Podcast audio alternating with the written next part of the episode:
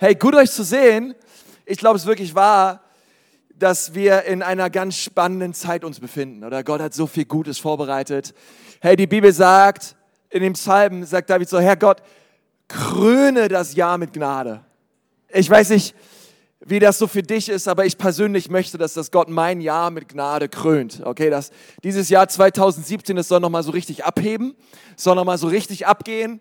Und zwar nicht nur in meinem persönlichen Leben, nicht nur in meiner Ehe, in meiner Familie. Ich wünsche mir auch so für uns als Kirche, dass wir nochmal so richtig abheben und echt erleben, wie Gott Gnade schenkt. Ist irgendwer dafür? dass wir da, dass wir da echt uns ausrichten und sagen, Gott, in diesem Jahr, wir wünschen uns und wir sehnen uns nach so viel mehr. Wir glauben, du bist noch nicht am Ende, sondern du hast noch so viel Gutes vorbereitet. Preis den Herrn. Hey, und heute möchte ich diese Herzenssache-Serie fortsetzen.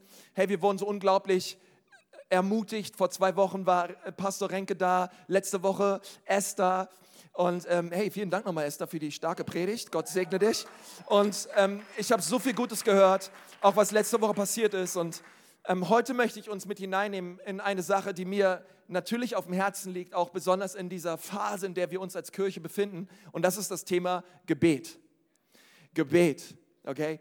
Und ich möchte mit uns über Gebet reden, besonders über das Thema, wie können wir die Gewohnheit des Gebets in unserem Alltag etablieren als, als Predigtthema. Und es gab am, am Eingang gab es eine Predigt-Handout, eine Predigt-Mitschrift, die könnt ihr gerne rausnehmen, mitschreiben. Es tut einfach gut. Denn ich glaube, dass Gott in dieser Predigt Dinge zu dir sagen wird. Und ich glaube, es ist wichtig, dass du sie dir dann aufschreibst, sonst wirst du sie wieder vergessen. Und, und mein Herzschlag ist es, dass wir eine betende Gemeinde sind. Denn ich glaube, eine betende Gemeinde ist unaufhaltbar. Egal, was du der Gemeinde antust, wenn, wenn sie beten, werden sie immer vorangehen. Wenn sie beten, werden sie vorangehen. Und als, als Ecclesia wollen wir zuallererst eine Gemeinde sein, die das Merkmal hat, dass sie eine betende Gemeinde ist. Hey, wie stark wäre das, wenn Leute sagen, hey, kennst du die Ecclesia? Und sie sagen, ja, hey, das, das sind voll die Beter. Hey, das ist echt eine betende Gemeinde. Und Jesus sagt das selber, hey, mein Haus soll ein Bethaus sein für alle Nationen. Und lass uns, lass uns diese Kultur des Gebets, lass uns sie hineinbringen, lass uns sie, lass uns sie selber leben. Es ist nicht etwas, was wir lehren können, es ist nicht etwas, was wir irgendwie euch sagen können, das ist etwas, was wir selber vorleben und Leute sehen es und deswegen sind sie dabei. Aber Gott möchte, dass wir Beter sind. Es ist auf seinem Herzen. Und ich möchte gern mit uns über, heute über Gebet reden, insbesondere über ein Gebet, welches Jesus gelehrt hat und das ist das Vaterunser. Heute möchte ich mit uns über das Vaterunser reden und, und euch ganz praktisch etwas mit an die Hand geben, wie ihr zu Hause, auch in der Gemeinde in den nächsten 21 Tagen, einfach eine Stunde füllen könnt mit Gebet. Okay? Ähm, denn wer, jetzt mal ehrlich, wer von euch kennt es? Man setzt sich hin, man möchte beten, man geht irgendwie durch seine Sorgen durch, Dinge, die einem irgendwie gerade nerven oder man, man betet für irgendwelche Leute und dann ähm, betet man fürs Wetter und dann hofft man, dass irgendwie alles gut ist und nach 2 Minuten 43 weiß man nicht mehr weiter. Man sagt Amen und steht auf. Wer von euch kennt das? Ihr seid gut. Ich bin Pastor und kenne das, okay? Also, ähm, okay, aber alle, die die Hände unten haben, ihr seid gut drauf. Ihr könnt, ihr könnt alle hier vorne für mich beten später, aber ähm, ich, möchte, ich möchte euch echt was mit an die Hand geben, weil ich glaube, dass das Vaterunser nicht nur ein Gebet ist, was man einfach einfach so betet und irgendwie so kirchlich bekannt ist und irgendwie mit zum Ritual gehört, sondern Jesus wollte uns durch dieses Gebet etwas Powervolles lehren. Das Gebet mehr ist, mehr ist als einfach nur kurz mit Gott reden. Es ist mehr.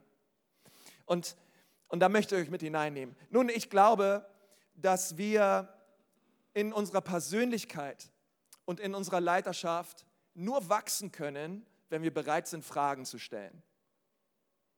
Ich glaube, es ist so wichtig, dass wir bereit sind, Fragen zu stellen.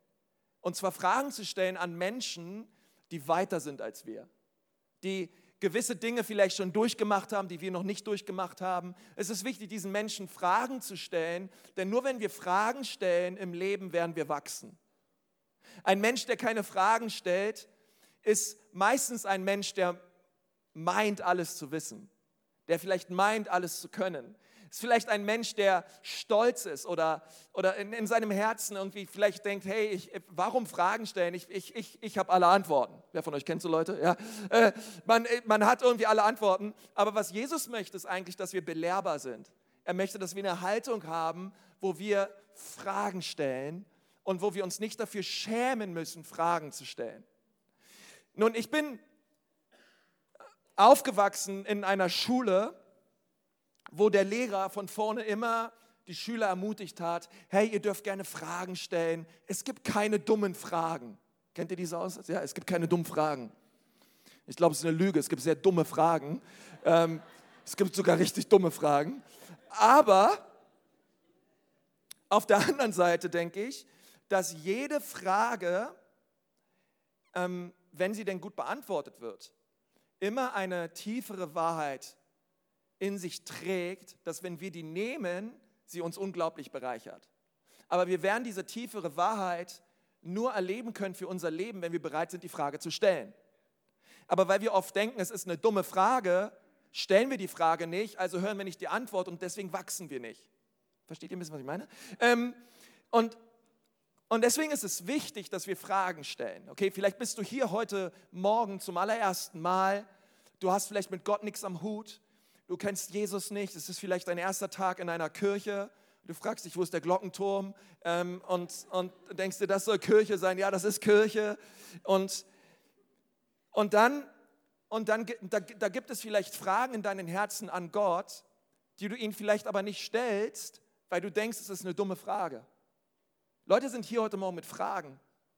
Und vielleicht hast du Fragen einfach, hey, warum passiert das in meinem Leben? Hey, was ist los, ey, Gott, warum passiert mir das? Warum habe ich das erlebt? Warum gehe ich durch, ich durch Leid durch? Warum, warum, warum passiert das hier auf dieser Welt? Warum ist die Welt so crazy und so weiter? Aber wir stellen diese Fragen nicht, weil wir uns denken, naja, Gott hat vielleicht Besseres zu tun oder Gott hört nicht auf mich, wer bin ich schon? Und weil wir die Fragen nicht stellen, hören wir auch nicht die, die Antwort und in der Antwort die tiefere Wahrheit. Und heute Morgen möchte ich euch mit hineinnehmen in eine Frage, die Jesus gestellt wurde, die seine Jünger ihn gestellt haben, wo man eigentlich meinen könnte, das ist eine dumme Frage. Aber nur weil sie diese dumme Frage gestellt haben, haben sie die tiefere Antwort bekommen. Und dadurch, dass sie die tiefere Antwort bekommen haben, ist ihr Gebetsleben dadurch ähm, total revolutioniert worden. Und diese Frage, die finden wir in Lukas 11, Vers 1. Dort lesen wir, und es begab sich, dass er an einem Ort war, sag mal, an einem Ort. Und er betete. Und als er aufgehört hatte, okay, Jesus betete, das finde ich so powerful. Und als er aufgehört hat, sprach einer seiner Jünger zu ihm, Herr, lehre uns zu beten, wie auch Johannes seine Jünger lehrte. Ähm, aus dem Griechischen heraus und auch eine andere Übersetzung sagt, Herr, wie können wir richtig beten?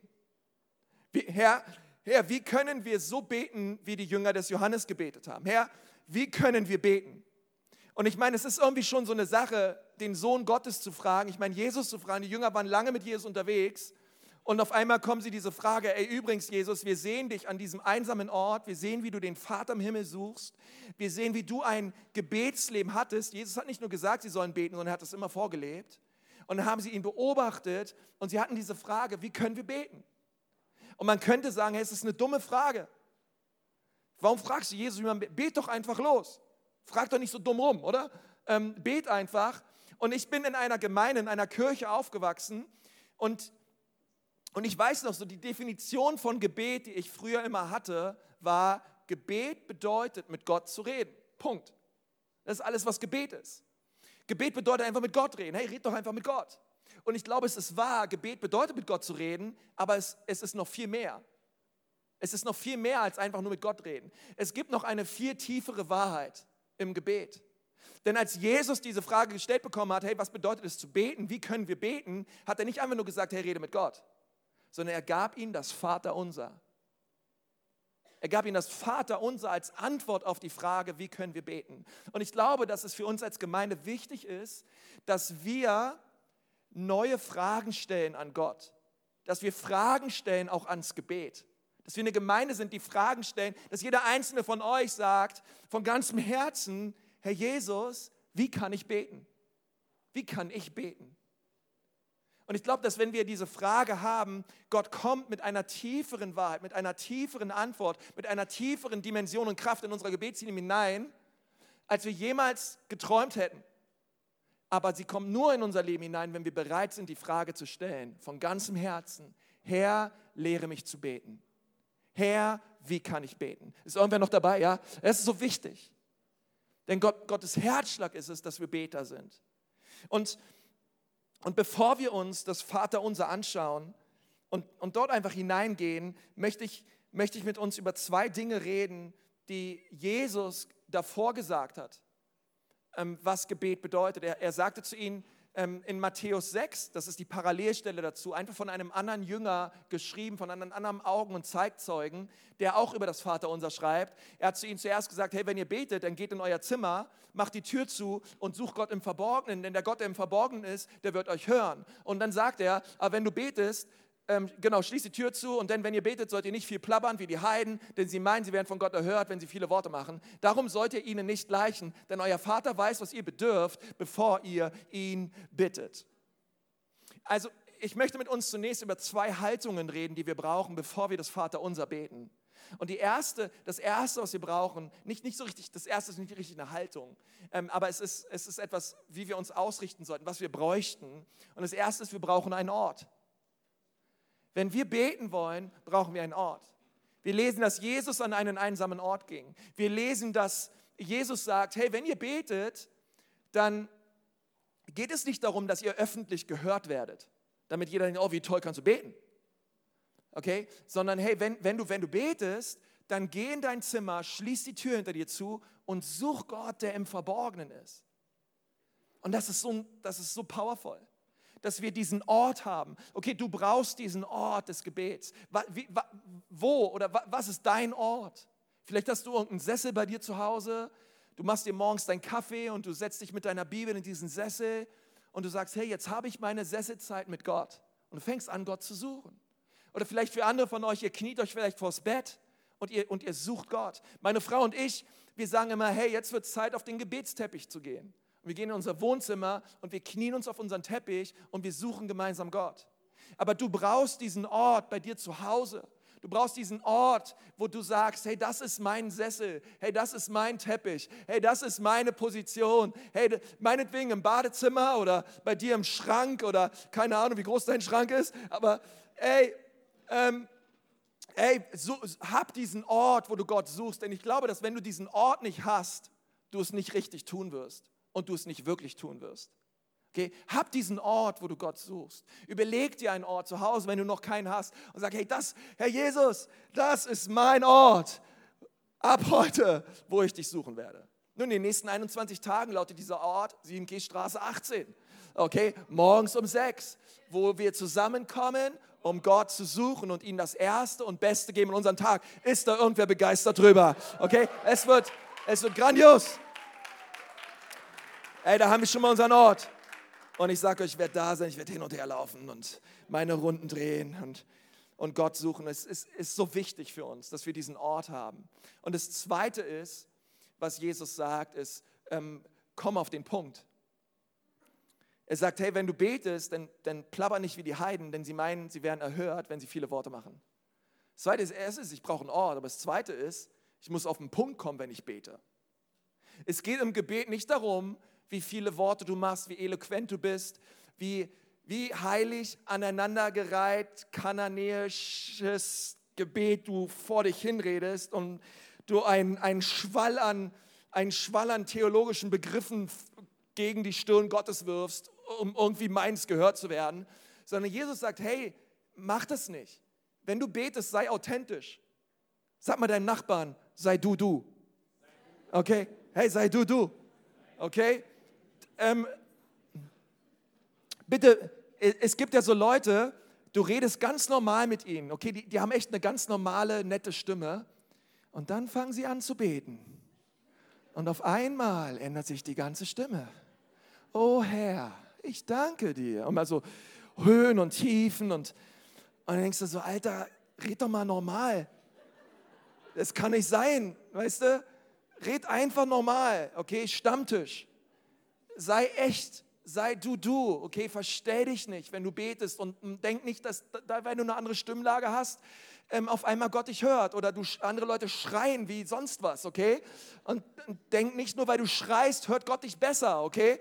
Ähm, hey, sondern sei, sei so, wie du bist. Sei ganz, sei ganz normal, okay? Hey, und, und suche Gott. Okay, ich, damit meine ich schon, hey, sei hingegeben und sei leidenschaftlich, das ist nicht die Frage, aber, aber sei so, wie du bist und, und suche Gott. Es gibt ja nichts Schlimmeres als äh, manchmal so, ich meine, stell dir, stell dir einen Ehemann vor, der so mit seiner Frau reden würde. Oh Julia, oh Julia, mein Herz äh, frohlocket im Angesicht deines Wesens. Und, und er würde die ganze Zeit so mit seiner Frau reden. Ich glaube, die Frau würde immer sagen, hey, halt, halt die Klappe. Ähm, erstens, ich heiße nicht Julia und zweitens, werd mal normal, okay? Ähm, und ich, und ich glaube, es ist so wichtig, dass wir einfach dass wir, dass wir ganz, ihr wisst, was ich meine, oder? Okay, komm auf den Punkt, red nicht so viel rum, denn Gott weiß, was du brauchst, bevor du ihn bittest. Gott möchte es trotzdem hören, aber er kennt dich durch und durch und er hat gute Absichten für dein Leben. So wichtig. Nun, dann, dann kommen die Jünger und fragen, okay, wie sollen wir beten? Und Jesus bringt ihnen nun dieses Gebet und er sagt, hey, wenn, wenn ihr betet, wenn ihr ins Gebet geht, dann macht es folgendermaßen. Und das allererste, was wir lesen, ist Matthäus 6, Vers 9. Darum sollt ihr so beten. Unser Vater im Himmel. Sag mal, unser Vater im Himmel. Sag nochmal, unser Vater im Himmel. Unser Vater im Himmel. Damit fängt Jesus an. Okay? Und was ich euch jetzt bringe, ist, ist das Vater unser, aber es ist das Vater unser ausgelegt auf eine Art und Weise, wie wir sagen können, hey, ich nehme das Vaterunser als ein Gebet. Und ich glaube, die allermeisten in diesem Raum kennen das Vaterunser. Und ich glaube, die allermeisten kennen es als ein Gebet, was wir einfach runterrattern und in, in 57 Sekunden gebetet haben und danach Amen sagen und wir gehen in unseren Alltag über. Aber es ist viel mehr. Okay, das Vaterunser ist viel mehr. Und Jesus hat auf diese Frage, hey, lehre uns zu beten, nicht einfach nur gesagt, ja, okay, redet einfach mit Gott, was euch auf dem Herzen liegt, sondern er gab ihnen das Vaterunser, ich, ich würde echt sagen, als ein Schema, wie wir vor Gottes Thron kommen und wie wir Gott im Gebet suchen können. Okay? Und, und das Erste, was er sagt, ist, ähm, unser Vater im Himmel, Vater unser im Himmel. Und damit beginnt er. Und das allererste, was wir lernen dürfen, ist, ähm, begegne Gott auf der Beziehungsebene. Okay, das ist das allererste, was Gott sagt. Hey, wenn, deswegen beginnt das Vater unser so. Es beginnt nicht mit unseren Nöten, es beginnt nicht mit einer Person, die sagt, sie hat Angst und sie ist voller Zweifel und weiß nicht, was sie tun soll, sondern das allererste, wie sollen wir beten? Jesus sagt zuallererst, verstehe, dass Gott im Himmel, er ist nicht, er ist nicht irgendein Heiland oder irgendein Allmächt, sondern zuallererst verstehe, er ist dein Vater. Denn so wie du Gott siehst, wirst du ihm begegnen. Er ist nicht dein Sklaventreiber, er ist nicht irgendeiner da oben, der sauer auf dich ist und dich fertig machen möchte, sondern du bist sein Kind, du bist sein Sohn, du bist seine Tochter und er ist dein Vater.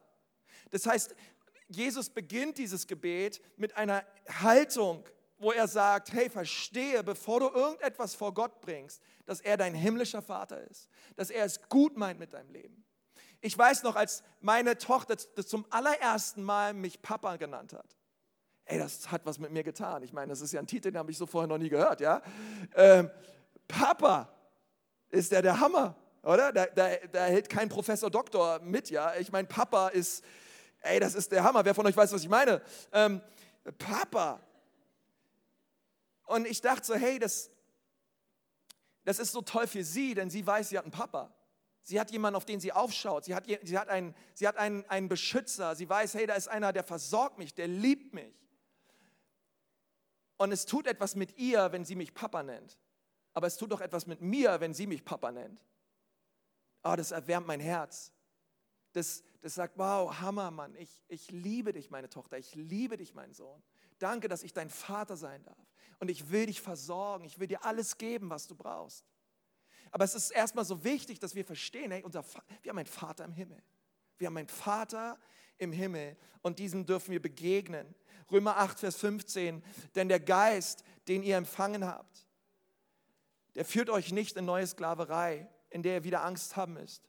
Er hat euch vielmehr zu Gottes Söhnen und Töchtern gemacht. Jetzt können wir zu Gott kommen und sagen, aber lieber Vater aber lieber Vater. Und so beginnen wir das Gebet. Wir begegnen Gott nicht durch Regeln, nicht durch Einhalten von Gesetzen, sondern wir begegnen Gott auf der Beziehungsebene, auf einer Herz-zu-Herz-Ebene, wo wir ihn sagen, dass wir ihn lieben, wo wir ihn sagen, dass wir ihn wertschätzen, dass wir uns darüber freuen, sein Kind sein zu dürfen. Kann irgendwer dazu Amen sagen? Hey, das ist so wichtig, okay? Wir begegnen Gott auf Beziehungsebene. Es ist das Allerwichtigste.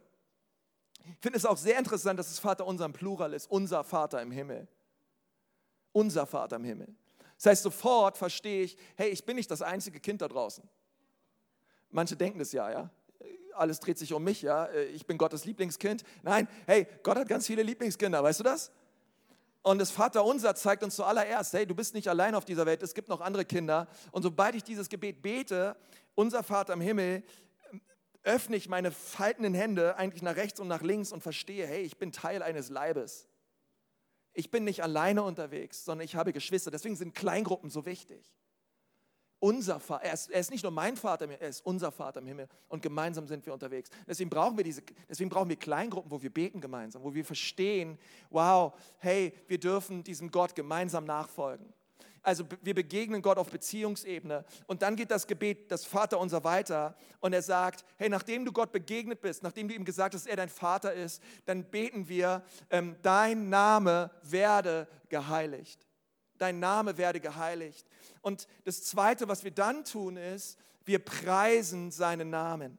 Wir preisen seinen Namen. Wir sagen, wow, Gott, dein Name ist herrlich und wunderbar. Dein Name ist heilig. Ja, du bist mein Papa, du bist mein Vater, aber ehrlich gesagt, du bist ein ehrfurchtsgebietender Gott. Du bist heilig, du bist heilig, du bist erhaben, du bist abgesondert. Niemand ist wie du. Du bist mein Vater. Okay, und das ist so wichtig. Wir, auf einmal wird unser Herz erfüllt mit Ehrfurcht. Auf einmal wird unser Herz erfüllt damit, wow, unser Vater ist ein Vater, der ist im Himmel. Er ist hoch erhaben.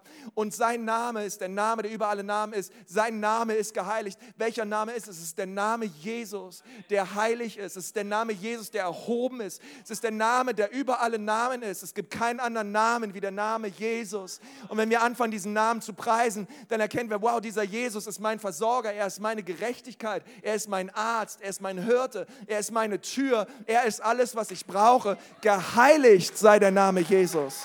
Geheiligt sei der Name Jesus. Also ich begegne Gott auf Beziehungsebene und dann fange ich an, den Namen Jesus zu preisen. Dann danke ich Jesus für all das, was er ist. Okay, es geht noch nicht um mich, es geht noch nicht um meine Nöte, es geht nur um ihn. Es geht nur um ihn, es geht nur um ihn. Ich liebe es, wie Rick Warren sein Buch beginnt, Leben mit Vision. Der erste Satz, es geht nicht um dich, Punkt, Absatz und dann beginnt sein Buch. Das ist eine gute Vision für dein Leben, es geht nicht um dich. Gott ist das Zentrum des Universums. Es geht nicht um dich. Und deswegen beten wir und wir erheben Jesus erstmal und wir machen ihn groß. Und dann lesen wir weiter. Dein Reich komme in Vers 10. Dein Wille geschehe wie im Himmel, so auf Erden. Und ich glaube, jetzt wird es ein bisschen ruhiger im Saal. Das Erste ist, wir begegnen Gott auf Beziehungsebene. Das Zweite ist, wir preisen seinen Namen. Und das Dritte ist, wir, wir, wir bekennen etwas. Und, und, und dieses Bekenntnis lautet, Gott, ich stelle deinen Willen vor meinen Willen. Gott, dein Wille soll geschehen.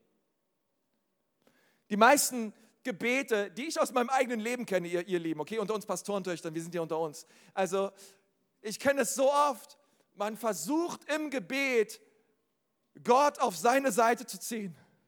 Und sie sagen übrigens Gott, und ich meine, wir alle, ja, wir sind richtig gut darin. Ähm, ich meine, ein Kind wird geboren und weiß sofort, was es will, okay? Ähm, und bei manchen hört es ja nie auf. Äh, wir sind richtig willensstark und wir haben unseren Kopf und den wollen wir durchsetzen. Und oft ist es auch so, dass wir beten und sagen, Gott, ich habe einen Willen. Ich weiß genau, was gut ist für mein Leben. Und jetzt möchte ich durchs Gebet versuchen, dich auf meine Seite zu ziehen, damit in meinem Leben mein Wille geschieht, aber mit deinem Segen. Wer von euch weiß, was ich meine? Okay? Ähm, Gott, ich weiß, ich weiß eigentlich am besten, was gut für mich ist. Könntest du das nicht tun? Und so oft beten wir so und sagen, Gott, wir, wir, geben Gott schon die Lösung vor, weil wir denken, er weiß es nicht. Ja, er ist ja nur Gott, okay, aber äh, ich weiß es trotzdem besser. Und, und, und was Jesus sagt, ist, hey, wenn ihr betet, ja, hey, du begegnest dem Vater und dann, und dann preist du seinen Namen und dann sagst du erstmal Folgendes, dein Wille geschehe und dein Reich komme. Ich bin nicht hier, um meinen Willen zu verwirklichen. Ich bin nicht hier, um mein Reich zu bauen, sondern in meinem Leben soll dein Wille geschehen und dein Reich gebaut werden. In Jesu Namen. Und das ist so wichtig. Das ist so wichtig. Denn es geht nicht darum, im Gebet Gott auf meine Seite zu ziehen, sondern Gebet bedeutet, ich trete auf die Seite Gottes. Und ich sage, Gott, was ist dein Willen für meine Ehe? Was ist dein Willen für meine Partnerwahl? Was ist dein Wille für die nächste Wohnung oder den nächsten Job oder was auch immer ich mache? Gott, ich würde gern deinen Willen wissen. das bedeutet nicht, dass wir Gott nicht unseren Willen erzählen können. Aber dabei hört es nicht auf. Du kannst sagen, hey Gott, das ist eigentlich das, was ich möchte, aber ich möchte dir sagen, unterm Strich möchte ich das, was du möchtest. Bitte zeig mir deinen Willen, ich möchte ihn tun. Jesus war im Garten Gethsemane und das war sein Gebet. Er hat gesagt, Gott, nicht mein Wille, sondern dein Wille soll geschehen. Am liebsten würde ich, dass dieser Kelch an mir vorübergeht. Aber es geht im Leben nicht darum, was ich möchte, sondern es geht darum, was du möchtest. Dein Wille soll geschehen. Wir setzen Gott in allem zuerst. Und wenn du das tust, wow, dein, dein Leben wird Frucht bringen und, und gesegnet sein. Und dann sagt Jesus weiter, Matthäus 6, Vers 11, unser täglich Brot gib uns heute. Unser täglich Brot gib uns heute. Also zuerst fangen wir an, dem Vater zu begegnen auf der Beziehungsebene. Dann fangen wir an, seinen Namen zu preisen. Und dann ordnen wir unseren Willen, den Willen des Vaters unter. Und dann geht es los. Ich setze täglich mein Vertrauen auf Gott. Im Gebet drücke ich das aus. Gott, heute möchte ich dir vertrauen.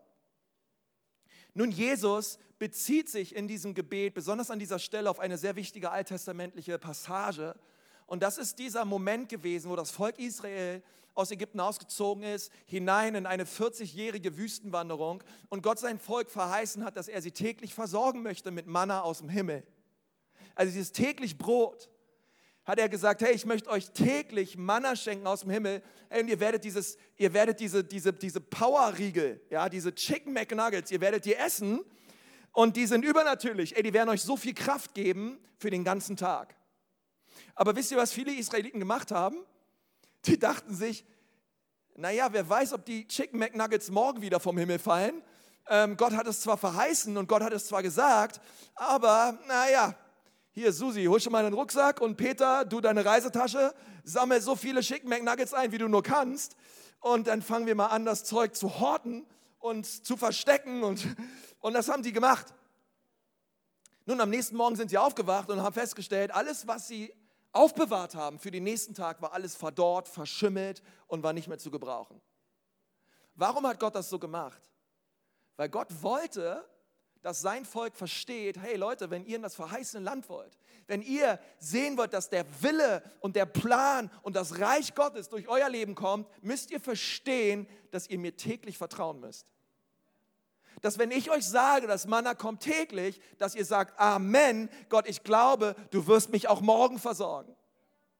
Und ich glaube, hey, wenn du zum ersten Mal hier bist, mach kurz deine Ohren zu. Das ist jetzt mal kurz für alle, die, die sich Christen nennen und lange mit Jesus unterwegs sind. Ich glaube, heute Morgen sind Leute hier, ihr habt vor 15 Jahren Gott erlebt.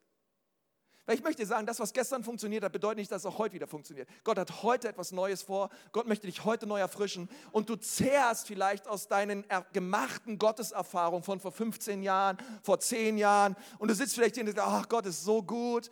Und oh, vor 15 Jahren habe ich ihn erlebt. Und, und seitdem hast du nicht mehr viel erlebt. Einige von euch, ihr seid getauft worden. Ihr habt euch entschieden für Jesus. Aber ihr habt seitdem keine Begegnung mehr mit Gott gehabt.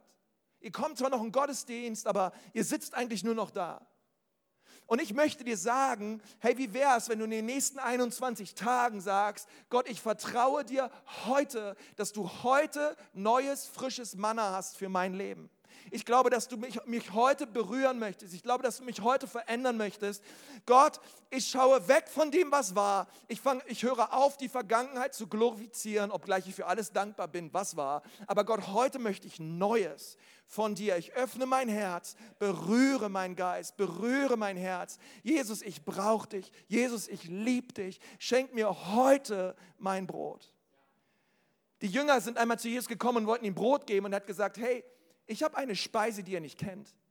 Meine Speise ist, ist mein Vater im Himmel. Es ist Gemeinschaft mit ihm zu haben. Und wenn wir beten, unser tägliches Brot geben uns heute, dann bedeutet es, Gott, ich vertraue dir täglich neu. Ich vertraue dir täglich neu und ich möchte dich täglich neu erleben. Matthäus 6, Vers 12. Und er macht weiter. Und vergib uns unsere Schuld, wie auch wir vergeben unseren Schuldigern. Das nächste, was wir lernen müssen ähm, in unserem Gebetsleben, ist es, empfange Gnade und schenke Gnade. Vergib mir meine Schuld.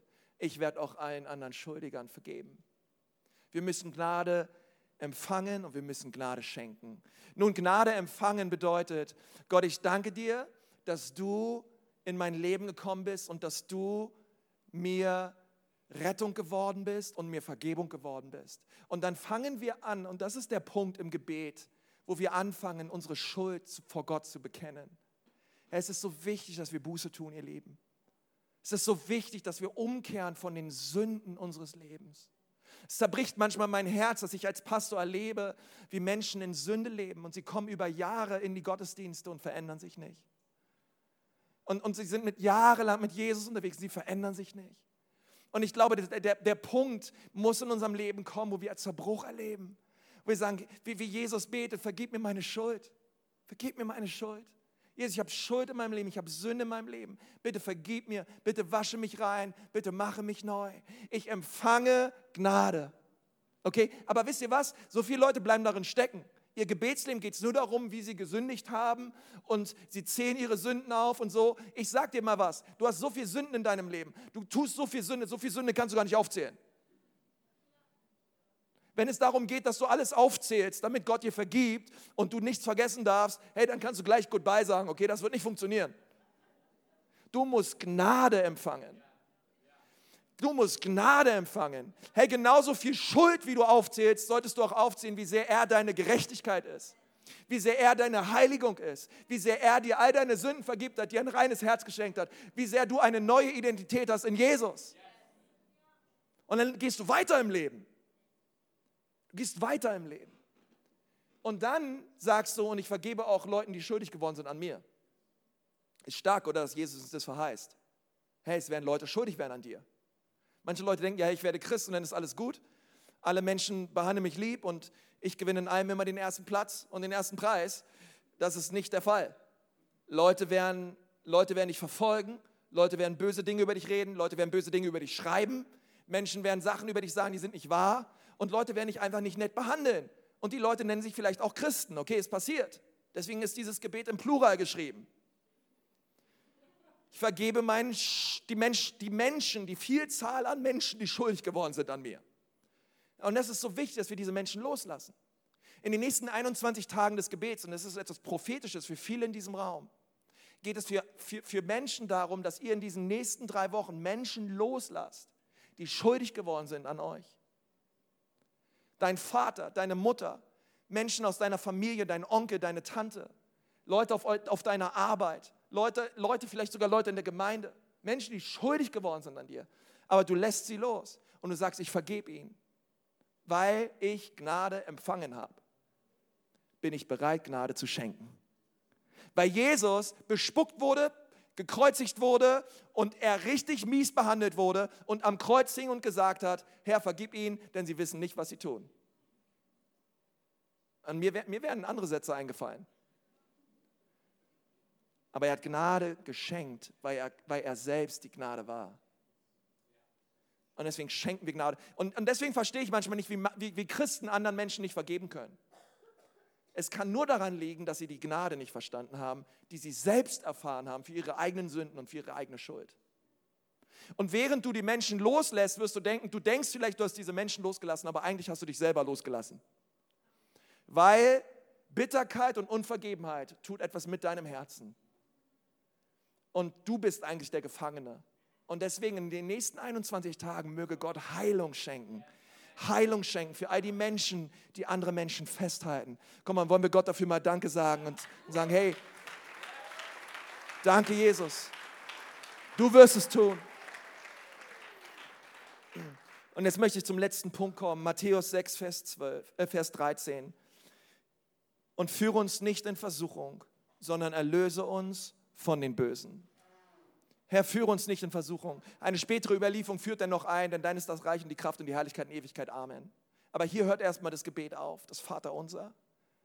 Und wisst ihr, dieser, dieser letzte und sechste Punkt, ist dieser Punkt, bringe deine Nöte vor Gott. Das ist eigentlich der Punkt, womit die allermeisten anfangen. Ich bringe meine Nöte vor Gott. So beginnt unser Gebetsleben. Aber es ist eigentlich der letzte Punkt. Es ist wie in der Stiftshütte, wo zum ganz zum Schluss im Allerheiligsten der Hohepriester Fürbitte getan hat fürs Volk. Ganz zum Schluss erst. Davor kommt erstmal, oh, ich begegne Gott auf Beziehungsebene. Oh, ich preise seinen Namen. Ich empfange seine Liebe. Ich drücke mein Vertrauen aus in seinen Namen. Oh, ich, ich, ich, ich, ich bekenne meine Schuld und ich, und ich lasse Menschen los, die schuldig geworden sind an mir. Und dann bringe ich meine Nöte vor Gott. Und dann bringe ich meine Nöte, meine Versuchungen, die Dinge, die mich versuchen, die Dinge, die schwierig sind in meinem Leben, die bringe ich vor Gott. Gott ist nicht zu groß für die kleinen Nöte und Gott ist nicht zu klein für die großen Nöte. Ich sage es nochmal, Gott ist nicht zu groß für die kleinen Nöte und Gott ist nicht zu klein für die großen Nöte. Glaub das und du wirst sehen, wie Gott in deinem Leben eingreift. Du bringst deine Anliegen und deine Nöte vor Gott in diesen nächsten 21 Tagen. Was ist es? Was ist es, wo du möchtest, dass Gott seinen Arm ausstreckt und in deinem Leben Wunder tut? Schreib es auf die Kontaktkarte. Unten gibt es ein Feld. Meine Anliegen. Schreib es rauf. Wir werden in den nächsten Wochen dafür beten. Schreib es rauf. Jeremia, mit diesem Vers möchte ich abschließen. Jeremia 32, Vers 17.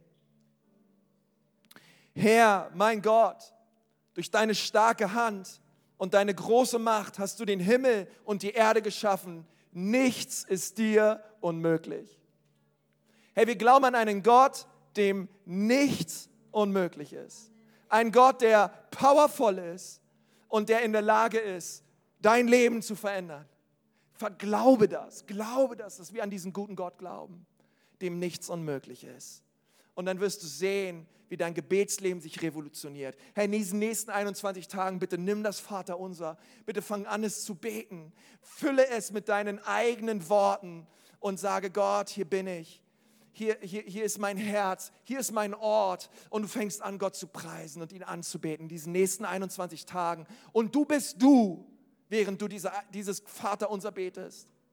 So wie du bist, bring es vor Gott. Bete es nicht einfach runter sondern nimm dir Zeit und fülle es mit dem, was Gott auf dein Herz legt.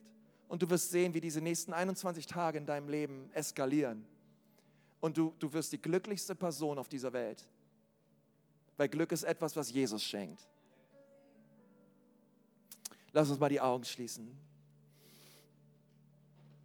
Herr Jesus, ich danke dir von ganzem Herzen für diesen Moment. Ich danke dir, dass wir dich suchen dürfen. Wir danken dir, Gott, für all das Gute, was du vorbereitet hast für uns als Kirche in diesem Jahr. Herr, und wir wollen es im Gebet aus dem Himmel herunterziehen. Wir wollen bekennen, dein Wille soll geschehen und dein Reich soll kommen durch die Ecclesia Church. Wir wollen bekennen, dass dein Reich kommen soll und dein Wille geschehen soll in dieser Stadt, in jeder Gemeinde, in jeder Kirche in dieser Stadt in Jesu Namen. Und wenn du heute Morgen hier bist und, und du sagst, ja Pastor, ich brauche Jesus, deswegen bin ich hier. Oder du hast vielleicht durch diese Predigt gemerkt, wow, dieser Gott ist real. Und du sitzt hier mit diesem, mit diesem Verlangen, ich möchte diesen Jesus einladen, in mein Herz zu kommen. Dann darfst du das jetzt tun, dort wo du sitzt. Kannst Jesus einladen, in dein Herz zu kommen. Du brauchst dafür nicht aufstehen, nicht nach vorne kommen, aber hey, wenn du das gerne möchtest, ich möchte gern von hier vorne einfach dich segnen und für dich beten. All die Menschen. Wenn du sagst, ja, das möchte ich, ich möchte, dass Jesus in mein Herz kommt, ich möchte, dass er mein Herr wird, dann melde dich doch mal gerade dort, wo du sitzt. Heb mal deine Hand hoch. Sei mal mutig und sag, hier bin ich.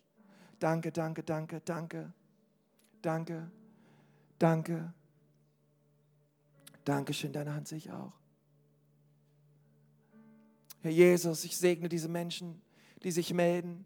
Gott, ich bete so, dass dein Reich kommt in ihr Leben, Jesus, und dass deine Vergebung in ihr Leben kommt und dass sie dein Kreuz sehen, ganz klar, was du für sie getan hast.